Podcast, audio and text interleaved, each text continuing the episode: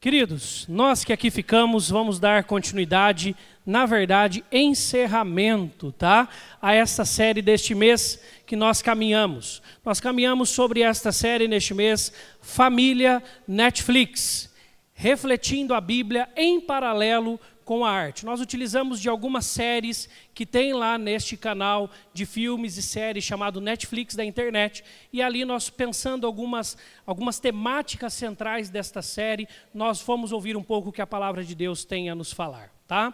Só para a gente poder recapitular e relembrar um pouco aí do que aconteceu nesse mês. No primeiro domingo, nós, a partir dessa série 30 Reasons Why, nós conversamos um pouco sobre comunicação em casa tá? A importância de termos um lar que se comunica, que se interaja, que esteja sempre conectado, isso é muito importante, tá bom?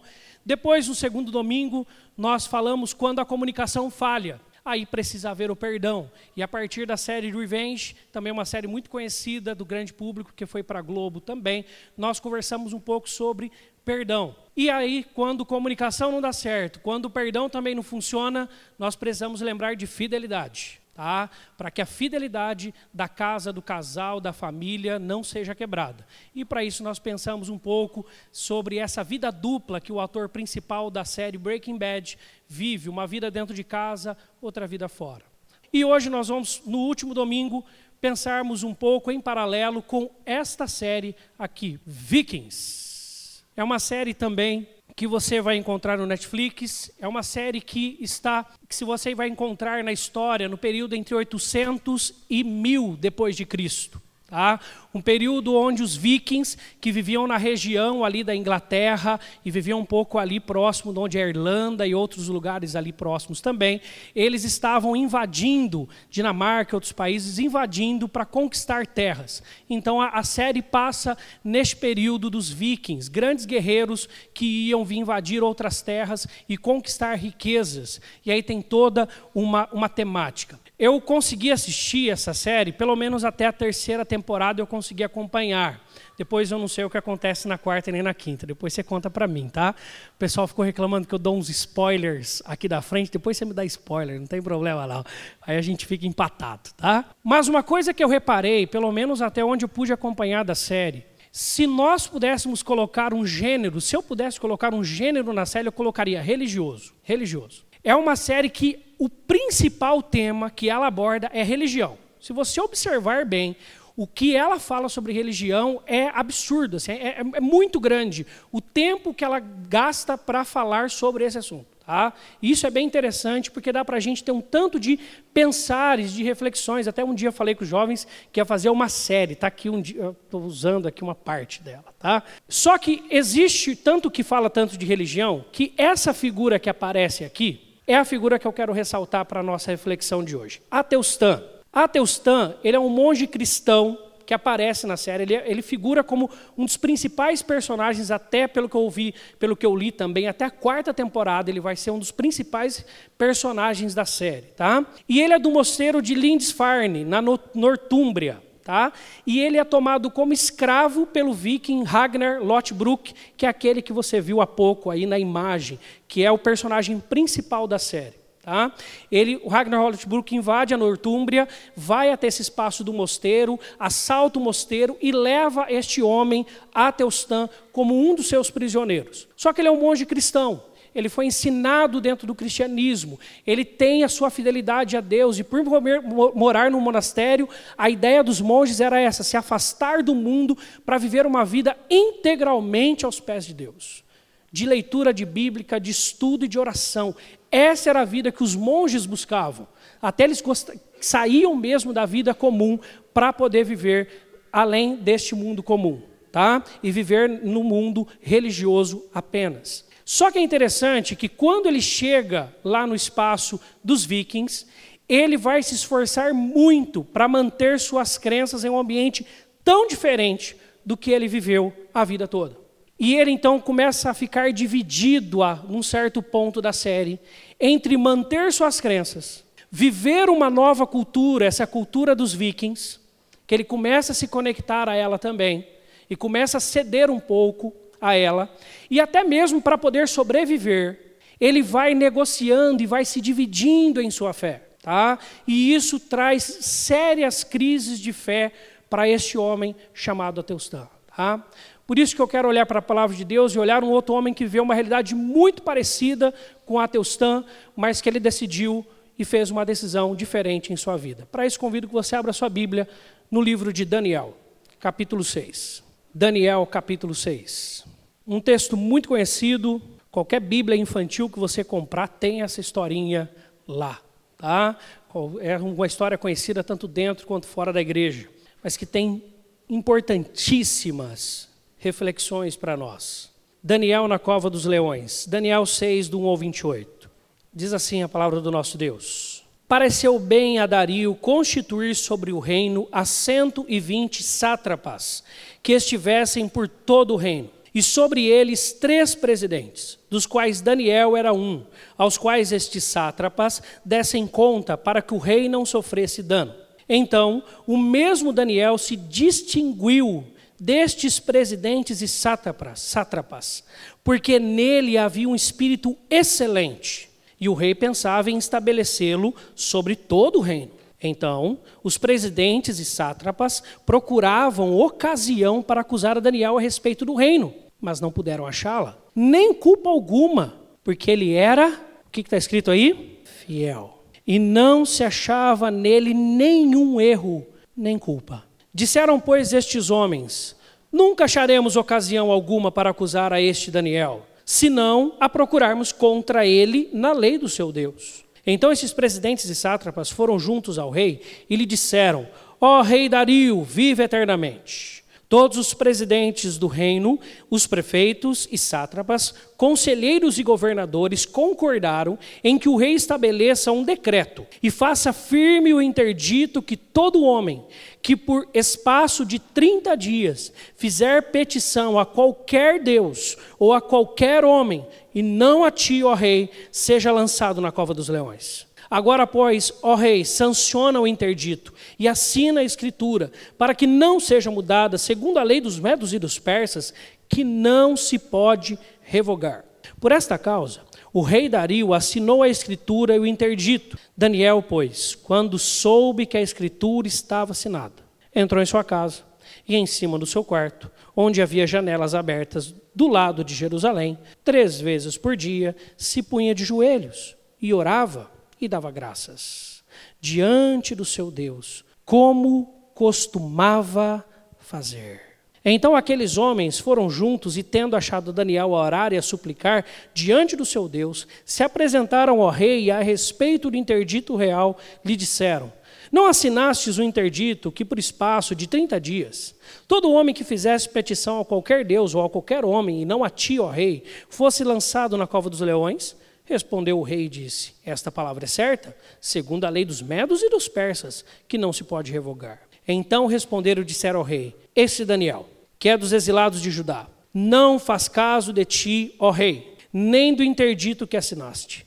Antes, três vezes por dia, faz a sua oração. Tendo o rei ouvido estas coisas, ficou muito penalizado e determinou consigo mesmo livrar a Daniel, e até o pôr do sol se empenhou por salvá-lo. Então aqueles homens foram juntos ao rei e lhe disseram: Sabe ao rei que é a lei dos medos e dos persas, que nenhum interdito ou decreto que o rei sanciona se pode mudar. Então o rei ordenou que trouxessem a Daniel e o lançassem na cova dos leões. Disse o rei a Daniel: Teu Deus, a quem tu continuamente serves, que ele te livre.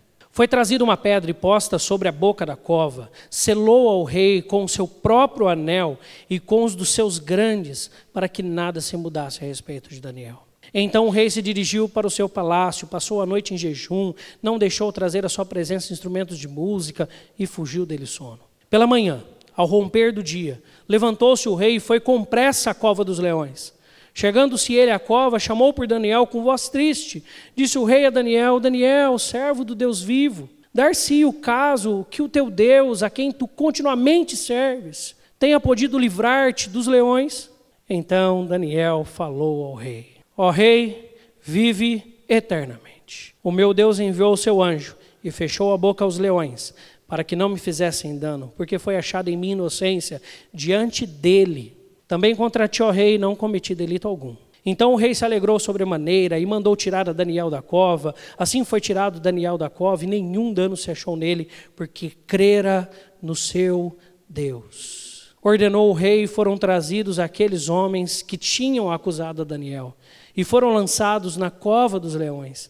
Eles, seus filhos, suas mulheres, e ainda não tinham chegado ao fundo da cova, os leões já se apoderaram deles e lhes esmigalharam todos os ossos. Então o rei Dario escreveu aos povos, nações e homens de todas as línguas que habitam em toda a terra: paz vos seja multiplicada. Faço um decreto pelo qual, em todo o domínio do meu reino, os homens tremam e temam perante o Deus de Daniel, porque ele é o Deus vivo e que permanece para sempre. O seu reino não será destruído e o seu domínio não terá fim. Ele livra e salva e faz sinais e maravilhas no céu e na terra. Foi ele quem livrou a Daniel do poder dos leões. Daniel, pois, prosperou no reinado de Dario e no seu reinado e no reinado de Ciro, o persa. Vamos orar?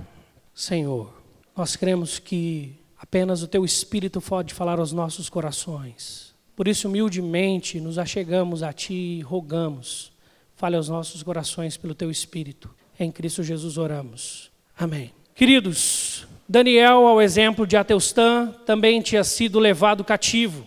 Se você for ao começo do livro de Daniel, você verificará que a Babilônia invade Jerusalém, toma ali os de Jerusalém os seus jovens mais nobres, mais inteligentes, mais sábios, para servir direto ao rei. E um desses grandes jovens, proeminentes ali em Jerusalém, é o próprio Daniel. Quando ele chega ainda jovem, ele vai ser testado em relação à sua comida, o que comer, o que não comer. Ele se mantém fiel e aí depois a lei que ele tinha aprendido e aí depois disso ele é livrado por Deus e Deus o mantém firme e forte. E depois outras situações acontecem com seus amigos que também se mantêm fiel e íntegros diante de Deus, diante de uma fornalha de fogo e Deus os livra.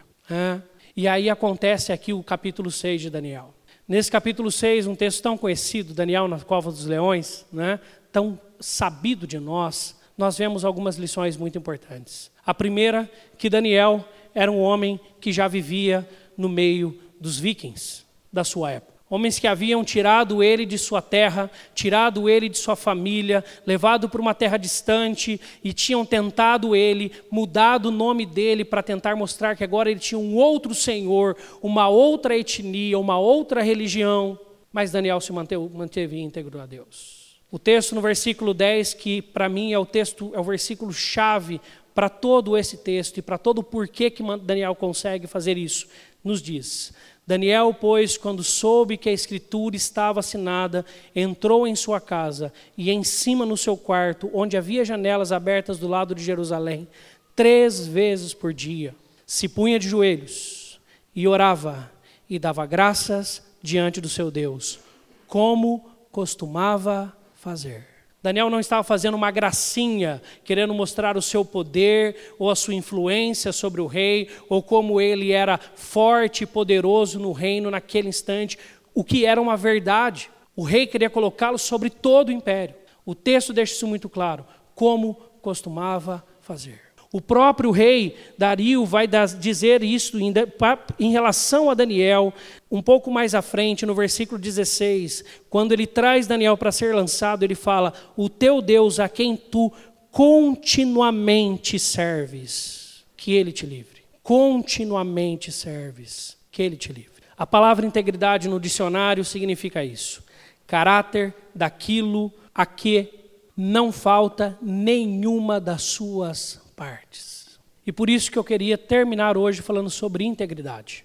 Se nós queremos que a comunicação, que o perdão e que a vida de fidelidade da nossa família estejam em dia, a integridade é a chave para tudo isso acontecer em nosso lar. Não há uma outra alternativa.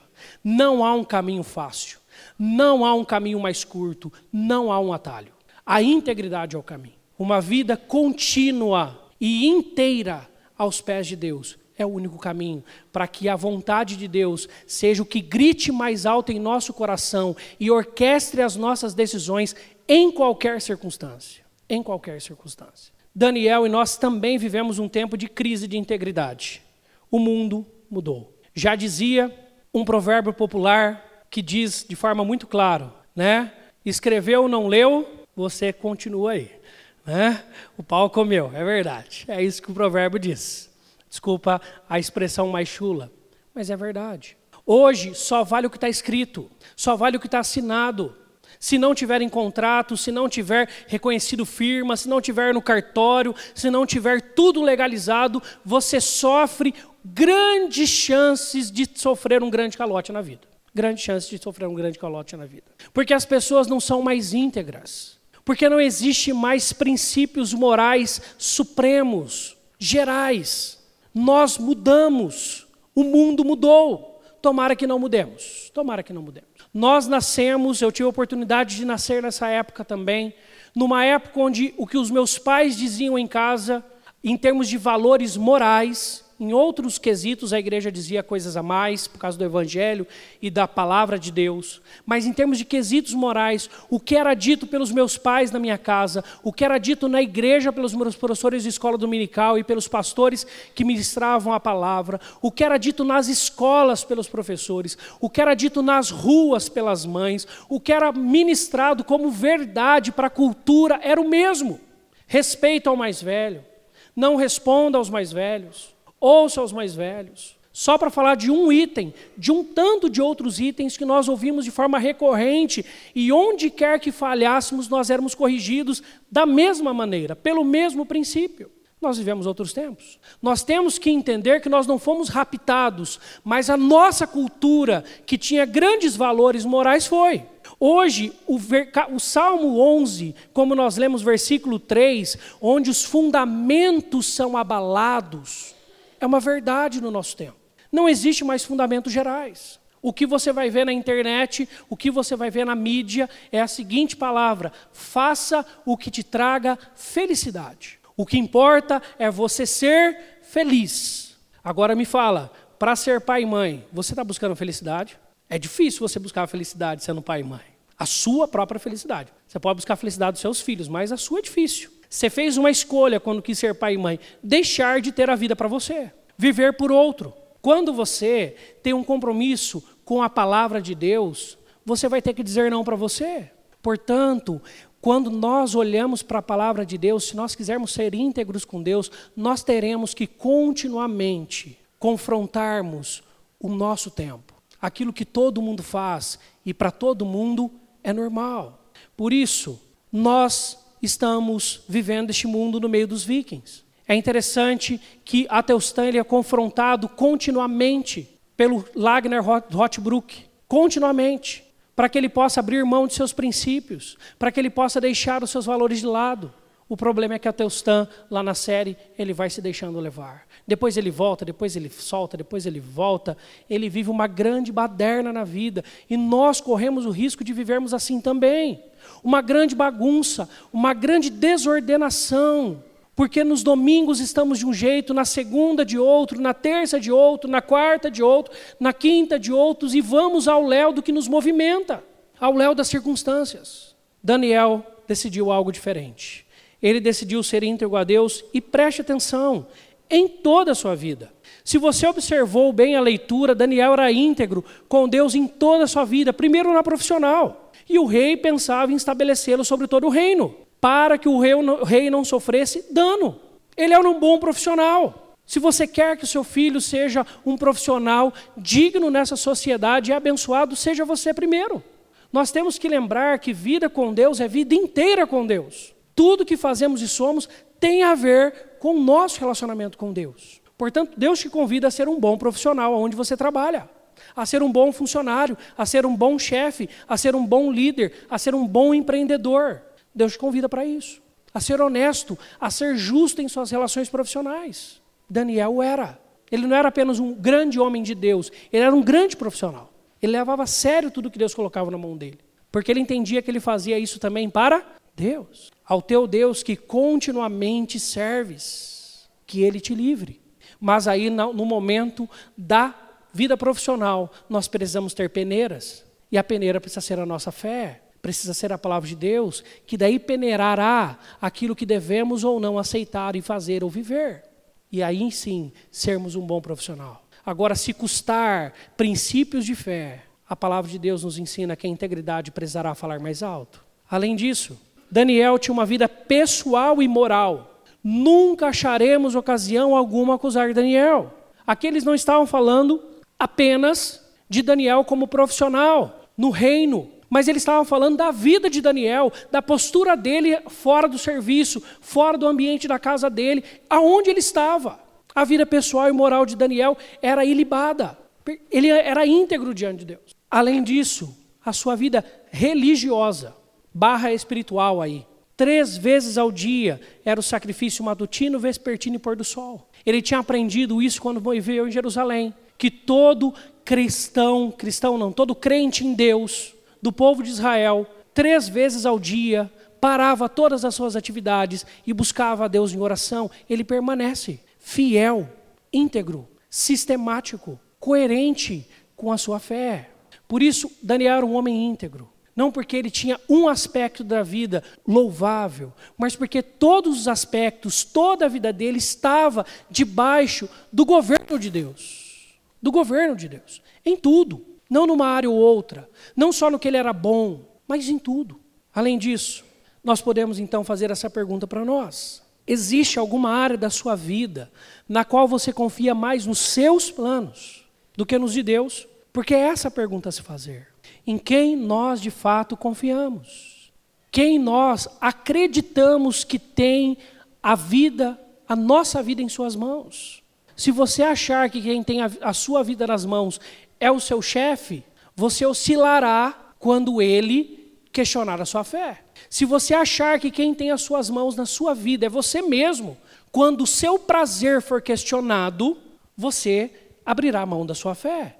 Se você achar que quem tem o, a sua vida em suas mãos é a sua família, quando sua família te obrigar a não fazer a vontade de Deus, você não fará tranquilamente.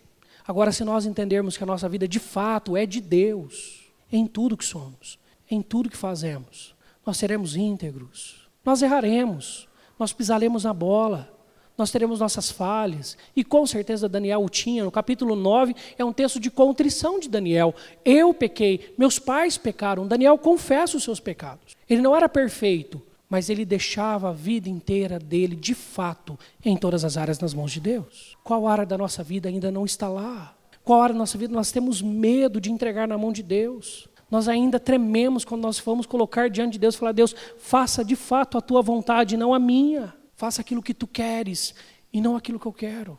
O que, que o Senhor quer para mim aqui? Ser íntegro também, e a integridade, ela é construída no ordinário com Deus, mas ela é testada no extraordinário. A palavra ordinário né, é também uma conotação de xingamento. Então, só faça essa diferença aí. Ordinário é aquilo que dá ordem, aquilo que é corrente. Né? Você ordinariamente se alimenta todo dia. Tá? Você ordinariamente dorme todo dia. Aquilo que acontece sempre. Tá? aquilo que é contínuo, aquilo que não tem pausas, aquilo que não acontece sazonalmente, às vezes, em épocas. E a integridade, ela é construída no ordinário. Apesar de ela ser buscada nos extraordinários. Quando o calo aperta na vida, as pessoas buscam em Deus. Quando o calo aperta, corre-se para a igreja. Quando o calo aperta, busca-se ler a Bíblia como nunca antes. Quando o calo aperta, a vida de oração se arruma. Apesar dessa busca, intimidade com Deus ser feita no extraordinário, infelizmente, a integridade ela só é construída no ordinário. Não adianta você querer fazer uma temporada de integridade com Deus, uma campanha de integridade com Deus, sete sexta-feiras da integridade, Hã? sete sexta-feiras de jejum da integridade, não vai dar certo. Faça para você se, se, se reforçar, mas depois continue. Até porque a nossa integridade ela é testada nos extremos, não no comum. Primeiro, a nossa integridade é testada quando tudo vai bem. Não é o caso de Daniel, mas é o caso de Daniel. Daniel estava num momento onde estava tudo bem, tudo que ele fazia dava certo. Né? Fazer uma analogia, como fizemos de manhã para futebol, ele fez, ele fazia aquele gol que o, o espanhol lá fez, chuta, bate na canela, entra no canto e faz o gol, ainda o gol vira dele. Né? Tudo que ele faz dá certo. Mas nessas horas há um grande problema nós somos tentados a falhar devido ao engano que toda a nossa vida está em nossas mãos e que não precisamos depender tanto de Deus assim. Até porque vai tudo bem. Por que, que eu preciso de Deus? Está dando tudo certo. A vida está redonda. Ou no outro extremo, como Daniel também vive no mesmo texto, quando tudo vai mal. Nós somos daí tentados a falhar com a integridade para retomarmos o controle e a estabilidade de nossas vidas, que está sendo ali ofendida e pressionada por algo. E aí sim, Daniel, pois, quando soube que a escritura estava assinada, quando o chefe diz, quando o gerente do banco diz, quando o médico diz, quando o namorado ou a namorada diz, quando o familiar diz, quando a crise diz, isso ou aquilo. Nessa hora, nós sempre teremos dois caminhos a escolher: o de Deus ou o atalho. Bastava Daniel fazer uma atitude, eles não teriam como questionar Daniel. Daniel, como era costume, ele abria a janela que dava de frente para Jerusalém para dizer ao seu coração e à sua fé que, apesar de ele ter sido arrancado de lá, o seu coração estava conectado a Deus e ao templo em Jerusalém. E ele faz isso todo dia. Se ele fechasse a porta, não teriam como vê-lo. Fechasse a janela, não teriam como vê-lo. Ele podia orar todo dia igual, não teriam como vê-lo. Mas ele fazia sempre assim. Ele ia negociar o que ali? Ele não negocia. Era só fechar uma janela e todo o problema teria fim. E Daniel sabia, quando Daniel soube, ele vai lá e faz tudo igual, ou de Deus ou atalho. Quando de fato nós somos pressionados. E a pergunta é: ao que você tem sido pressionado? A vida, como é o caso de Daniel? Essa escolha de Daniel custa, custaria a ele a vida, não o emprego, não bens materiais, não um dinheirinho, não a quirela mais, não uma honraria, não uma palavra de gratidão fora de ordem, nada disso.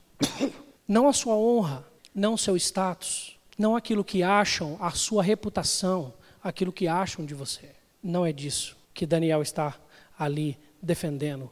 Ele está defendendo a vida e a morte dele ali. E escolhendo pela morte, se fosse necessário, abrir mão do que era de Deus. Do que era de Deus. Ele preferia morrer. Como seus amigos um pouco antes, vão virar para o rei e falar assim: Rei, fica sabendo de uma coisa, quando eles vão ser lançados na fornalha. O rei dá mais uma chance e fala assim: ó, se vocês falarem agora, se dobrarem perante mim agora, vocês estão libertos. Acabou essa história.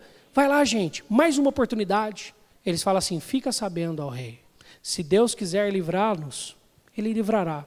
Se ele não quiser, nós morreremos nessa fornalha. Diante do Senhor e de estátua nenhuma, nós não nos dobraremos. Nós não nos dobraremos. Ou o atalho, ou Deus. Tem horas que não tem como ter meio termo. Tem horas que a vida não nos dá meio termo. Por isso que a integridade é testada nesses extremos, nesses limites. Não quando está tudo normal. Está tudo normal, a gente pode até falhar com a integridade, que pode ser que você não se dê mal nem se dê bem. Diante de Deus, nós nos damos mal. Por isso, a integridade é construída no ordinário, mas a integridade, integridade sempre gera frutos. A integridade de Daniel na crise conservou sua consciência e gerou uma grande experiência com Deus. Como está sua consciência? Eu acho que não deve haver nada pior do que termos a nossa consciência pesada. Ao passo que não tem nada melhor, dinheiro nenhum do mundo, bem no mundo nenhum paga. Você poder deitar na sua cama e falar assim: Deus, com o Senhor está tudo bem. Então está tudo bem. Então está tudo bem. Pode ser que você perca, perda. Pode ser que você perda o emprego no meio dessa crise. Pode ser que você perda uma grande oportunidade. Pode ser que você perda o namorado, a namorada. Pode ser que você perda um grande bem, um grande presente.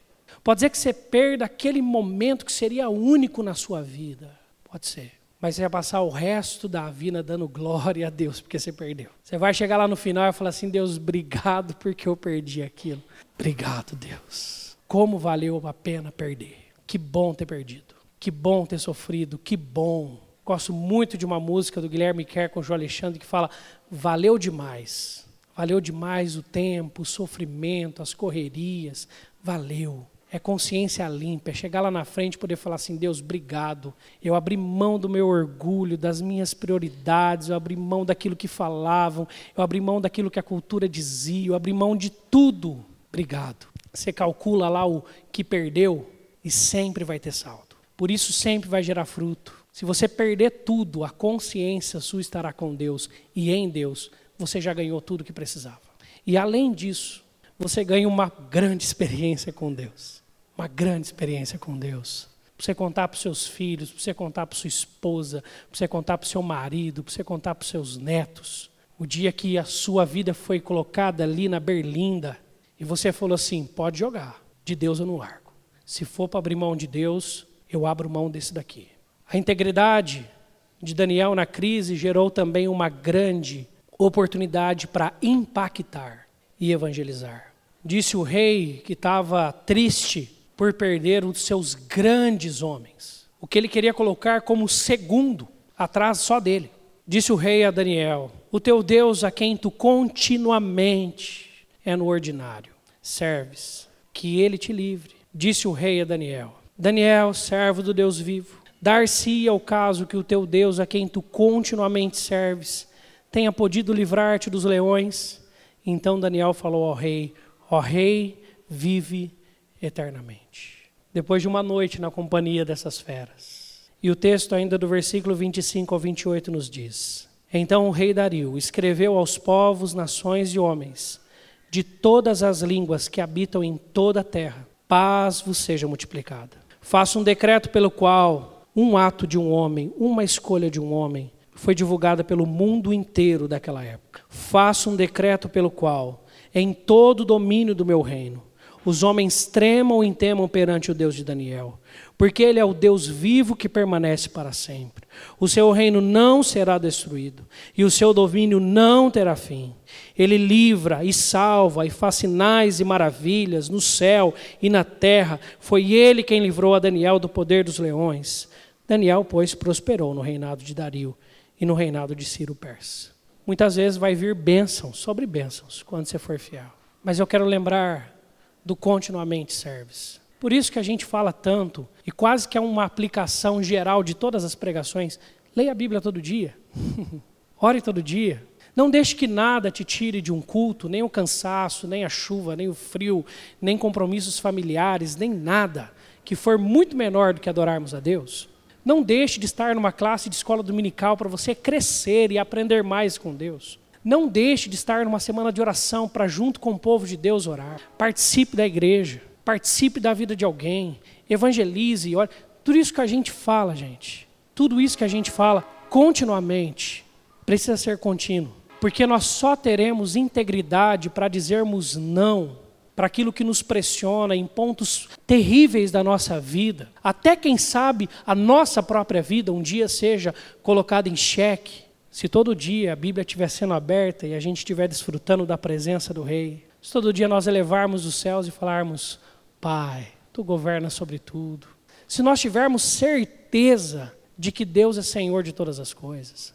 Por isso que não adianta nós queremos correr atrás só quando as coisas apertam resolve um tempo, mas não traz integridade. A integridade ela é construída no dia a dia com Deus.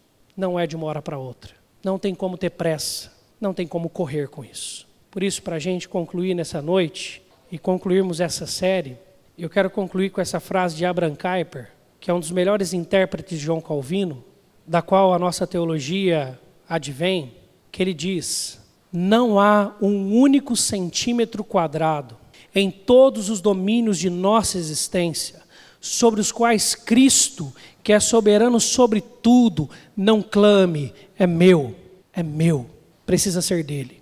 Por isso, em meio a esta crise de integridade, de referências, de modelos, de exemplos de vida que nós vivemos em nossa época, vive e conduz a sua família na confiança da soberania de Deus. De que apesar de todas as circunstâncias, apesar de terem te levado para longe da sua casa, para longe da sua família, para longe da sua, do seu espaço de adoração, para longe de tudo, com apenas um gesto, você se livra da morte. Você ir lá todo dia e orar e abrir a janela, olhando para Deus e no seu coração, você poder saber que aquilo é todo dia, que aquilo é sua vida e faz parte do seu viver.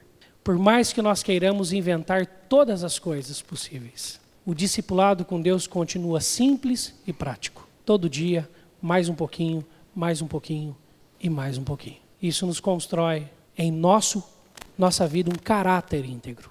E aí, quando somos tentados, nós falamos não com tanta facilidade quanto qualquer um diria assim, pela integridade a Deus e pelo viver de Deus em nós. Vamos orar. Deus amado, que nesse instante o nosso coração possa ser agora inundado pela tua presença cada dia, como tem sido nestes cultos, como tem sido a cada dia que nós lemos a tua palavra, como tem sido quando ouvimos uma boa música que edifica a tua palavra e a tua vida em nós, como tem sido todas as vezes que estamos na escola dominical, como tem sido todas as vezes quando juntos nos reunimos para orar, como tem sido todas as vezes as quais o Senhor, pelo teu amor e graça, é adorado por nós e fala aos nossos corações.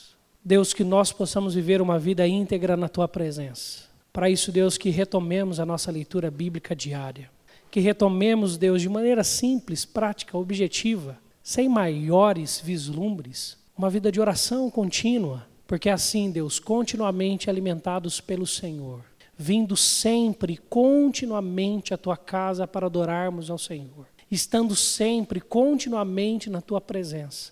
Nós somos livres de nós mesmos e nosso pecado. Nós somos livres da influência da cultura e do mundo. Nós somos livres, Senhor Deus, e somos fortalecidos contra o nosso inimigo diabo. Assim, Deus, ensina-nos a não sermos, a sermos não apenas ouvintes, mas praticantes da tua palavra cada dia de nossas vidas. Para que quando as intempéries da vida chegarem e a nossa integridade seja testada, o nosso caráter contigo possa ser revelado e possamos visualizar aquilo que o Senhor tem feito diariamente em nossos corações e darmos glórias ao Senhor e rendermos graças a Ti por escolhermos fazer o que o Senhor quer e não aquilo que a pressão nos manda fazer.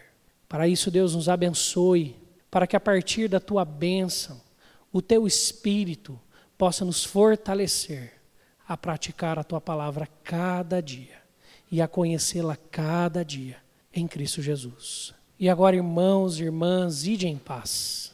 Que a graça do nosso Senhor Jesus Cristo, o amor de Deus, o nosso Pai, a comunhão, a consolação, a presença contínua do Santo Espírito seja realçada em nossos corações e sobre nós permaneça e sobre todo o povo de Deus espalhado pela terra hoje e sempre. Amém.